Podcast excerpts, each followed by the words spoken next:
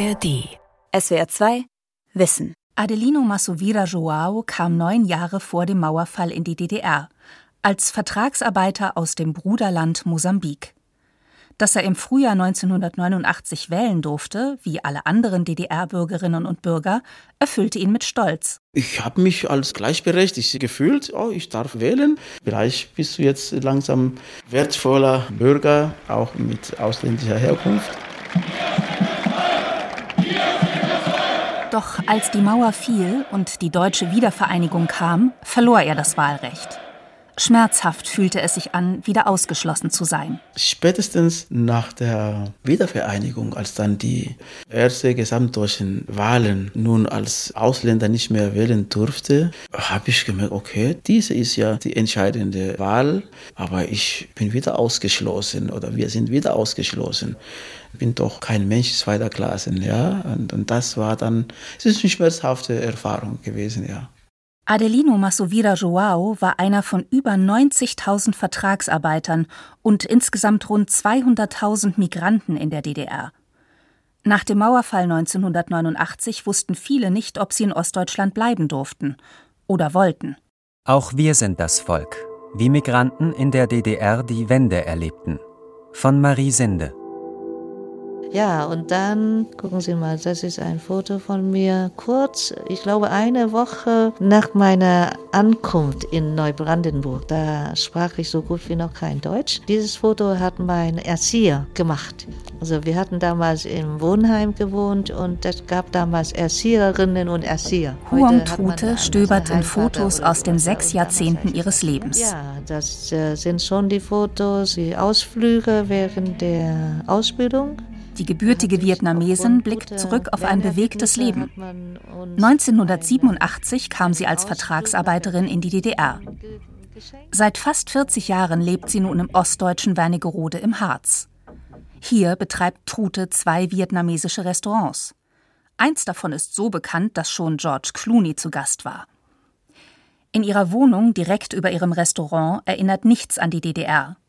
Doch sie hat nichts vergessen. Es war damals, also in der Wendezeit, für alle von uns, egal ob es Ostdeutsche, also DDR-Bürger oder wir, wir waren alle herausgefordert, aber auch schlicht überfordert. Keiner wusste, wie es weitergeht. Huang Trute arbeitete als Gruppenbetreuerin mit rund 300 Vertragsarbeiterinnen aus Vietnam in einem Kleiderwerk in Wernigerode. Wie die anderen auch lebte sie in einem dazugehörigen Wohnheim. 1987 war die damals 29-Jährige in die DDR gezogen, um sich ein neues Leben aufzubauen. Trute wollte nach der Wende auch wegen Heinz, ihrem Lebensgefährten und künftigen Ehemann, in Ostdeutschland bleiben. Aber Damals hatte man sehr, sehr bald versucht, uns aus dem Wohnheim rauszuhauen, ohne jegliche alternative Angebote zu unterbreiten. Wir hatten keine Möglichkeit, irgendwo unterzukommen. Doch Kolleginnen von Huang Trute besetzten das Wohnheim. Mit Unterstützung aus der Bevölkerung erreichten sie, dass die Stadtverwaltung einlenkte und eine Ersatzbleibe für die Vertragsarbeiterinnen stellte. Also alles, was die Ostdeutschen in der Transformationszeit durchgemacht haben, haben die Migrantinnen früher, härter und dramatischer erlebt. Professor Patrice Putrus ist Historiker und Migrationsforscher an der TU Berlin. Und es zeichnete sich die ostdeutsche Gesellschaft vor allen Dingen durch einen hohen Mangel an Solidarität diesen Menschen gegenüber aus. Also wenn Betriebe in Schwierigkeiten gerieten, wurden die Migrantinnen immer als Erste entlassen. Ihre Wohnheimplätze wurden gekündigt. Ihnen war es kaum möglich, neue Arbeit zu finden. Von staatlicher Seite her wurden sogenannte Rückführungsprogramme etabliert, die nicht danach fragten, welche Interessen oder auch welche Notwendigkeiten für diese Menschen selbst vorlag, in Deutschland äh, bleiben zu wollen. Ob zum Studium, als Arbeitskraft oder politischer Immigrant. In den 40 Jahren, in denen die DDR existierte, kamen tausende Menschen aus dem Ausland in das Land. Mit mehr als 500.000 Personen waren die Angehörigen der sowjetischen Streitkräfte die größte Gruppe der Ausländer. Die zweitgrößte Gruppe waren ausländische Arbeitskräfte, später Vertragsarbeiter genannt. Die meisten kamen aus Vietnam und Mosambik in die DDR. Um den Fachkräftemangel auszugleichen, schloss die DDR ab den 1960er Jahren Abkommen mit ihren sogenannten Brüderländern, darunter Angola, Algerien, Polen und Ungarn. 1989 lebten über 90.000 Vertragsarbeiterinnen und Arbeiter in der DDR, die auch die Veränderungen der Wendezeit erlebten. Keiner wusste, wie es für die Migranten weitergehen würde. Am 20. September 1990 berichtete der damalige Südwestfunk in der Sendung Blickpunkt am Abend über ihre unsichere Lage. Blickpunkt am Abend mit Nachrichten, Korrespondentenberichten und Kommentaren.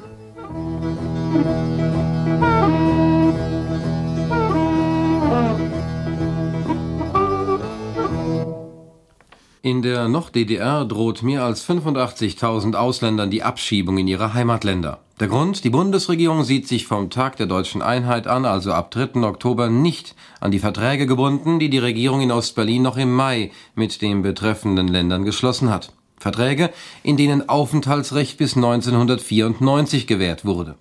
Als Reaktion auf die Entlassungen und Rückführungen nach 1989 forderten viele Menschen, die vor allem in den 1980er Jahren als Arbeitskräfte in die DDR gekommen waren, ihre Rechte ein. Sie gingen auf die Straße und demonstrierten. Adelino Massovira Joao war einer von ihnen. Der damals 28-Jährige verlor seine Arbeit bei einem Betrieb in der thüringischen Stadt Suhl, der die bekannten Simson-Mopeds produziert hatte. Ich weiß nur, dass wir Vertragsarbeiter, nachdem die Kündigungen ausgesprochen worden waren, nachdem es feststand, wir müssen das Land verlassen. Wir sind auch aufgebrochen, wir haben äh, eigene Demos organisiert und zwar für das Bleiberecht der äh, Vertragsarbeiter. Ich habe sogar eine Rede gehalten im Magdeburger Dom bei der Veranstaltung im Dezember 1992 kamen mehr als 1000 Menschen im Dom zusammen, um für das Bleiberecht der Vertragsarbeitskräfte zu demonstrieren. Betroffene aus Vietnam, Angola, Kuba und Mosambik und Unterstützer wie der damalige Ausländerbeauftragte. Adelino Massovira Joao spürte eine große Verantwortung, als er die Rede hielt. Er wollte den Erwartungen seiner Mitstreiter gerecht werden und die Entscheidungsträger überzeugen. Für den ehemaligen Vertragsarbeiter aus Mosambik war dabei ein Gedanke besonders wichtig. Diese Forderung, dass man nicht einfach so uns wie Maschinen entsorgen kann. Man hat ja mit Menschen zu tun. Um auf ihre unsichere Lebenssituation nach dem Mauerfall aufmerksam zu machen, wurden Migranten wie Adelino Massovira Joao politisch aktiv. Sie organisierten Demos und gründeten Vereine auch um dem zunehmenden Rassismus etwas entgegenzusetzen. Dieses Engagement und die Erfahrungen von Migrantinnen und Migranten allgemein in der Wendezeit erforscht die Historikerin Dr. Carster Langner an der Universität Jena. Für das Projekt Solidarität und Gewalt zu migrantische Erfahrungen in der ostdeutschen Umbruchsgesellschaft, an dem sie mitarbeitet, führte sie Interviews mit Zeitzeugen, nicht alle seien politisch so aktiv und informiert gewesen wie Adelino Massovira Joao, erzählt sie im Gespräch mit SWR 2 Wissen. Manche haben es gar nicht erlebt. Ich habe ein Interview gehabt, da hat mir eine Frau, eine Studierende aus einer ostdeutschen Stadt erzählt, dass sie gar nichts mitbekommen hat. Erst als dann ganz andere Schokolade im Schaufenster lag und es dann irgendwann eine andere Währung gab. Da kam das so auf. Aber sie hat sich überhaupt nicht für Politik interessiert. Sie hat studiert und sie wollte einfach ihren Abschluss machen und dann wieder zurückgehen. Und damit hat es kaum Relevanz gehabt. Wie unterschiedlich die Menschen die Wendezeit erlebten, wird an persönlichen Geschichten deutlich. Die Methode, mit der Historikerinnen wie Carster Langner dazu arbeiten, ist die Oral History. Zeitzeugen werden in ausführlichen Interviews befragt, oft auch zu Hause besucht. Sie sind schließlich Fachleute für ihr eigenes Leben und Erleben. Es geht um subjektiv Erlebtes, um individuelle Beobachtungen und Ängste, um Sehnsüchte und Wünsche. Wenn man lebensgeschichtliche Interviews führt, kommt es ja auch heraus, dass manche in die DDR wollten, um in den Westen zu gehen. Junge Menschen, die davon träumten, nach Großbritannien oder in die Bundesrepublik zu gehen. Und für die war es beispielsweise aus Mosambik überhaupt nicht möglich, dahin zu kommen.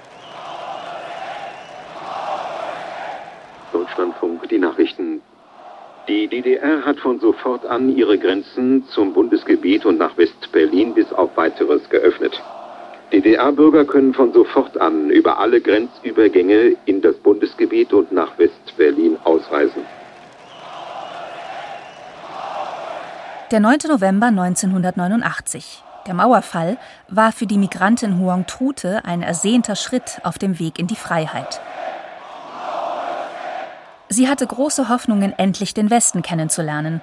Aus ihren Reiseplänen wurde aber nichts. Nur die Euphorie herrscht nicht sehr, sehr lange, weil sofort kam dann natürlich die Frage, woher Geld nehmen für die Reisen. Ich habe keine Arbeit, ich habe keinen Verdienst, ich habe kein Geld. So einfach ganz, ganz banal. Also diese Freiheit kann ich mir trotzdem nicht auskosten, weil ich keine finanzielle Freiheit habe. Der Herbst 1989 ist vielfältiger, man könnte auch bunter sagen, als viele glauben. Was mir bekannt ist, dass die meisten Vertragsarbeiterinnen sich eigentlich für die Ostdeutschen gefreut haben. Sie haben gesehen, dass darum gekämpft wurde oder dafür gestritten wurde, die Verhältnisse in der DDR zu verbessern und die Einheit des Landes. Es gibt mehrere Interviews, die das nahelegen war etwas, was den Vertragsarbeiterinnen nicht fremd war und sie konnten diese Forderungen durchaus verstehen. Doch nicht alle DDR-Bürger gestanden den Migrantinnen und Migranten zu, sich ebenfalls als Teil des Volkes zu sehen, das für die deutsche Wiedervereinigung auf die Straßen ging. Es hat aber auch schon relativ früh rassistische Äußerungen gegeben bei Demonstrationen, also Schwarze raus aus unseren Betrieben und ähnliches. Rassismus, Diskriminierung und Desinteresse an den Migranten gab es schon zu DDR-Zeiten.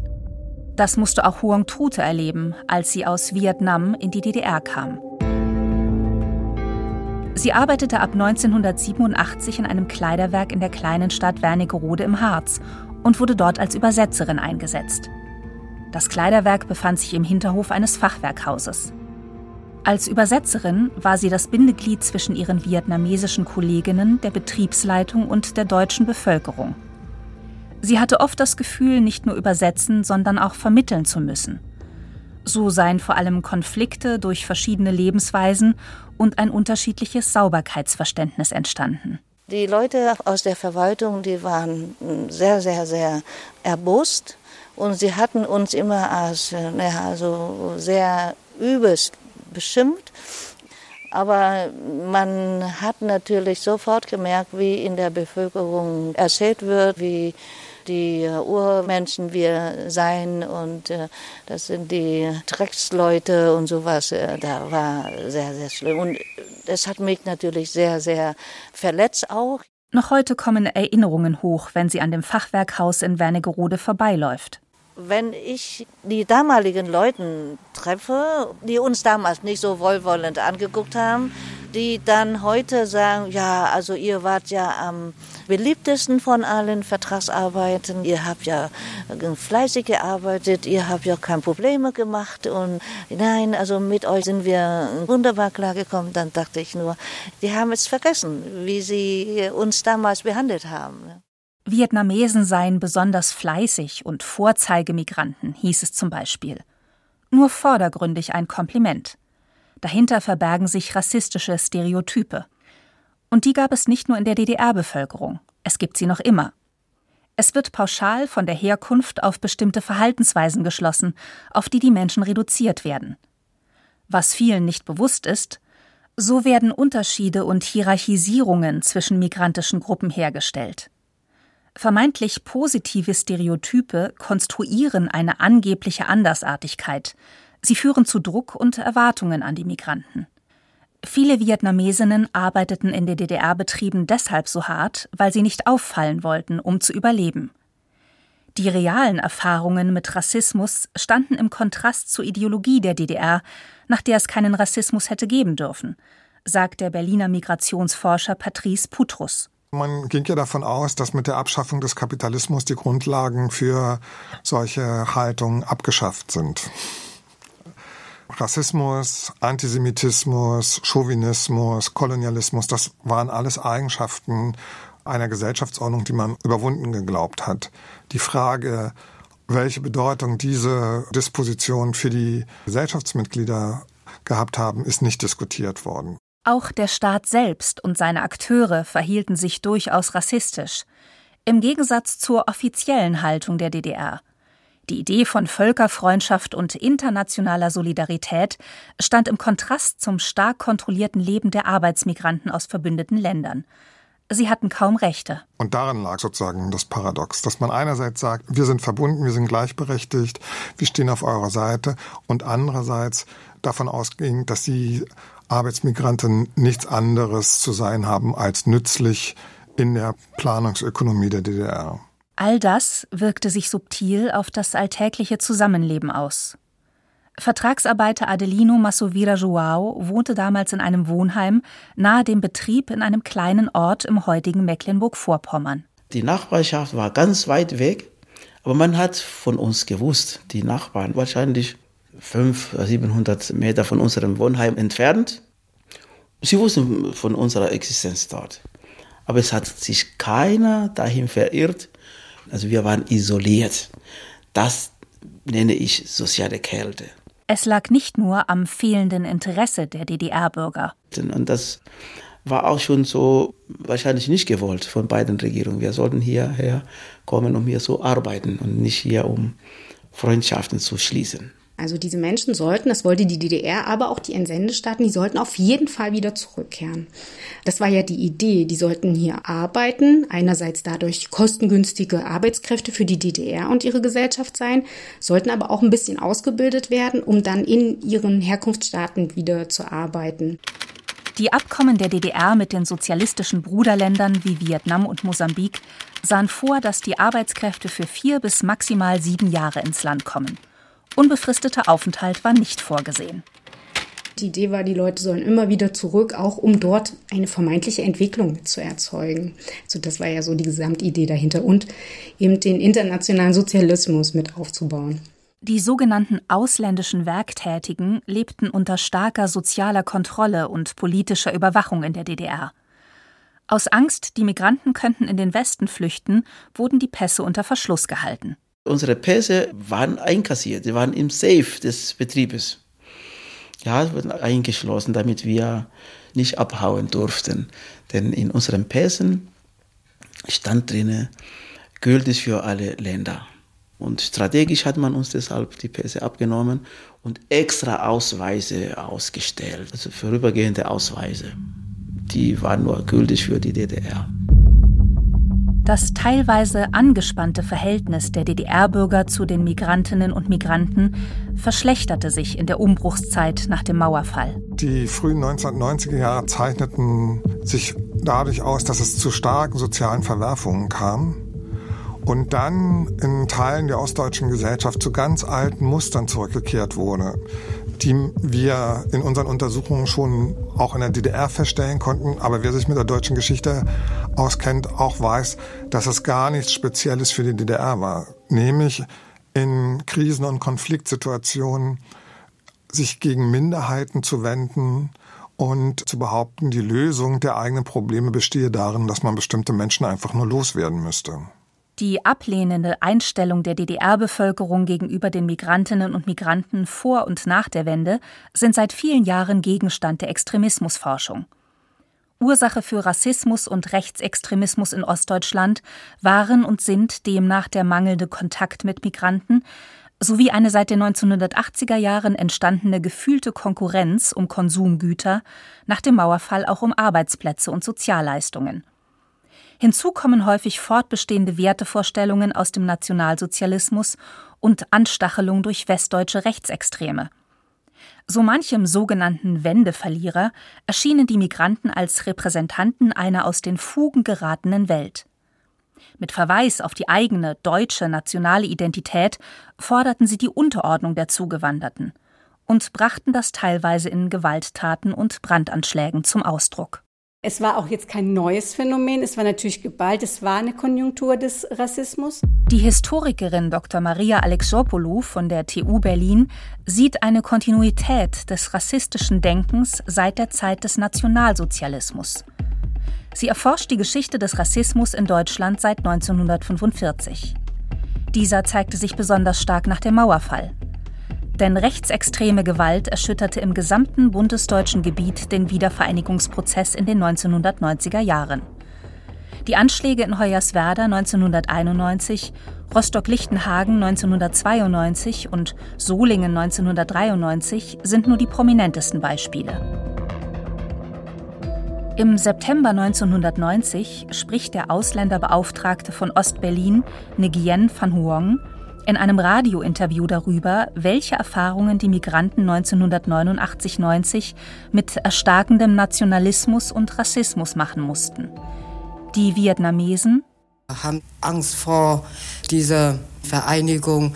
Viele Vietnamesen haben mir schon gesagt, dass sie am 3. Oktober nicht raus aus dem Haus gehen wollen, weil sie Angst haben, dass sie wieder wie bei der Fußballweltmeisterschaft gejagt werden. Und sie werden praktisch in den letzten Tagen schon sehr oft gejagt auf den Straßen.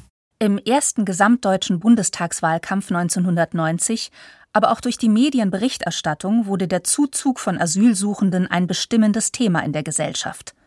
Die Rhetorik gegenüber Migranten insgesamt verschärfte sich. Durch konservative Politiker und die Boulevardpresse wurde ein politisches Klima befördert, in dem rassistische Übergriffe als berechtigte Kritik an Missständen erschienen, wie eine Studie des renommierten Freiburger Historikers Professor Ulrich Herber zeigt. Sein Buch Geschichte der Ausländerpolitik in Deutschland gilt als Standardwerk. Die Angst vor Übergriffen nahm zu. Und diese ganze Gewalt hat eigentlich die gesamte migrantische Community geprägt. Angefangen von Leuten, die erzählen, dass sie dann immer ein Seil zu Hause hatten, um aus dem Fenster gehen zu können. Und ich selbst habe das auch. Ich habe in einem Haus in einem Erdgeschoss gewohnt damals und ich hatte Angst, dass da irgendeiner einsteigt oder irgendwer was reinwirft. Die Zeithistorikerin Dr. Maria Alexopoulou ist zugleich Zeitzeugin. Sie erlebte die Wendezeit und die Gewalt in den 1990ern in Westdeutschland. Auch wenn sie selbst in Deutschland geboren wurde, sei sie aufgrund der Migrationsgeschichte ihrer griechischen Familie als Ausländerkind ausgegrenzt worden. Wie die Menschen den Mauerfall und die Umbruchszeit erlebten, hing stark davon ab, in welcher Region Deutschlands sie lebten. Wenn wir die türkische migrantische Community in Berlin sehen, dann war das ein sehr, sehr, sehr wichtiges Ereignis. Vorher waren sie eben an der Randlage Berlins und der BRD und dann inzwischen sind sie ja so im Hotspot und im Herzen der Metropole Berlin, ja. Und es hat sicherlich auch erstmal vieles, also wie gesagt, vor allem da in Berlin geändert, auch ökonomisch und so weiter. In Westberlin, genauso wie in der gesamten alten Bundesrepublik, lebten viele sogenannte Gastarbeiter, die aufgrund von Anwerbeabkommen seit den 1960ern ins Land gekommen waren. Ihre Bemühungen, als Teil der Gesellschaft anerkannt zu werden, rückten im Wiedervereinigungsprozess in weite Ferne. Das zeigte eine nach wie vor einzigartige Studie von Dr. Nevim Chill. 2007 erschien ihre Dissertation Topographie des Außenseiters, in der sie die Perspektiven türkischer Migranten auf die deutsche Einheit erforscht. Wer zu Deutschland, zum deutschen Volk gehören dürfe, sei verstärkt über die ethnische Zugehörigkeit definiert worden, erklärt Maria Alexopoulou. Mit dem Slogan Wir sind das Volk waren die Migranten trotz all ihrer Bemühungen weder im Osten noch im Westen gemeint. Doch einige wurden aktiv, sodass als ich tatsächlich so eine migrantische Bürgerrechtsbewegung gebildet hatte, die eben auch interessanterweise mit diesem Spruch Wir sind auch das Volk auf die Straße gegangen sind und gesagt haben, ja, wir wollen eben auch Rechte. Seit über 30 Jahren gehen jeden Mittwoch die sogenannten Mat Germanes auf die Straße in Maputo, der Hauptstadt von Mosambik. Die ehemaligen Vertragsarbeitskräfte der DDR warten noch immer auf einen beträchtlichen Teil ihres Lohns. Trotz einer Zahlung durch die Bundesrepublik in den 1990ern ist dieser nie bei ihnen angekommen. Auch die Rentenansprüche der Rückkehrer sind nicht geklärt, obwohl sie in das Sozialsystem eingezahlt hatten. Im April 2023 hat der Menschenrechtsausschuss des Bundestages darüber diskutiert. Die SED-Opferbeauftragte der Bundesregierung, Evelyn Zupke, dringt auf Entschädigungszahlungen für die ehemaligen Vertragsarbeitskräfte. Bereits 2021 hatten das über 100 Wissenschaftlerinnen und Wissenschaftler in einem offenen Brief ebenfalls von der Bundesregierung gefordert. Sie unterstützen damit die Bemühungen der Initiative Fortsetzungsausschuss Respekt und Anerkennung, die sich für die Rechte der ehemaligen mosambikanischen Vertragsarbeitskräfte einsetzt. Adelino Masovira Joao gehört dazu. Durch unsere Aktion, Aktivitäten, wir haben Mitstreiter gefunden und seitdem doch hat ein bisschen Bewusstsein gesorgt. Ein weiterer Missstand, Eltern und Kinder wurden nach dem Mauerfall getrennt. Während die Kinder, die in der DDR geboren wurden, in Ostdeutschland bleiben konnten, mussten einige Elternteile zurück nach Mosambik. Viele Familien suchten und suchen einander. Wir unterstützen dieses Vorhaben auch moralisch. Und inzwischen sind es diese Kinder, die das Glück hatten, ihre Väter zu finden, die sich selbst organisieren und andere mitziehen. Auch diese Geschichten gehören zur deutschen Einheit. Und zugleich gibt es eine Diskussion, die sich darum bemüht, das Erinnern an diese sehr schwierige Zeit zu vereinheitlichen, als eine Art Erfolgsaufstiegs- oder auch Wohlstandsgeschichte zu erzählen. Und das ist insofern problematisch, wie ich finde, weil ganz bestimmte Konfliktlinien und auch ganz bestimmte Menschen in diesen Erzählungen nicht vorkommen. Seit 2019, zum 30. Jahrestag des Mauerfalls, haben Menschen begonnen, die Lücken im Erinnern an die Wiedervereinigung aufzuzeigen und zu füllen. Vor allem aus der Wissenschaft und dem Kulturbereich. Als politischer Mensch, der man ja immer irgendwie auch ist, empfinde ich eine Form von Empörung, wenn ich sehe, wie viel Sichtbarkeit den Täterinnen und Tätern rassistischer und rechter Gewalt in den 90er Jahren eingeräumt wurde. Die wurden auf Podien eingeladen, die erhielten Förderung, während andere darum kämpfen mussten, überhaupt hier bleiben zu können. Und um diesen Fehler, den man damals gemacht hat, nicht wieder zu machen, muss man wirklich sehr, sehr, sehr gut überlegen und wahrscheinlich unsere Erfahrungen tragen auch dazu bei, dass solche Fehler nicht gemacht werden. Ich wünschte mir, dass man uns viel Sprache gibt, dass man aufarbeitet und sagt, was könnte besser laufen. Denken Sie bitte daran, mit uns zu reden nicht über uns. Denn wir haben die Sache erlebt. Noch sind wir da, noch leben wir. Und ich fühle mich als Teil dieser Gesellschaft. Ich möchte mittun. SWR 2 Wissen. Auch wir sind das Volk. Wie Migranten in der DDR die Wende erlebten. Von Marie Sinde. Sprecherin Jördis Peine. Redaktion Sonja Striegel. Regie Günter Maurer. Und hier noch ein Hörtipp. Wie wir ticken. Wie wir ticken. Wie wir ticken. Euer Psychologie-Podcast. Große Gefühle und kleine Abenteuer, Liebe und die Kunst, sich zu streiten. Wie kann Versöhnung gelingen? Was macht Frauenfreundschaften aus? Was hilft gegen das ewige Aufschieben? Solche Fragen beantwortet der Psychologie-Podcast der beiden Podcast-Champions Radio Wissen und SWR 2 Wissen. Lebensnah und wissenschaftlich fundiert nimmt euch unser Podcast Wie wir ticken mit in die Welt der Psychologie. Wir fragen, wie Gefühle, Gedanken und Verhaltensweisen entstehen und warum. Wir reden über Sehnsüchte und Süchte, wir klären auf über psychische Erkrankungen, gehen zurück in die Kindheit und wir sagen, wie ihr euch und andere besser verstehen könnt. Wie wir ticken, euer Psychologie-Podcast von Radiowissen und SWR2 Wissen. Alle Folgen findet ihr in der ARD Audiothek. SWR 2 Wissen. Alle Folgen in der ARD Audiothek. Manuskripte und weitere Informationen unter swr2wissen.de